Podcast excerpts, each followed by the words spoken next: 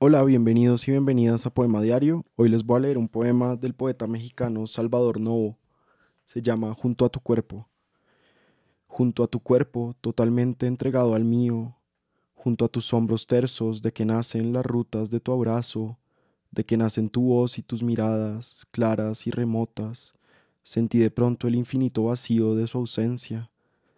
Si todos estos años que me falta como una planta trepadora que se coge del viento, He sentido que llega o que regresa en cada contacto y ávidamente rasgo todos los días un mensaje que nada contiene sino una fecha y su nombre se agranda y vibra cada vez más profundamente porque su voz no era más que para mí oído, porque cegó mis ojos cuando apartó los suyos y mi alma es como un gran templo deshabitado.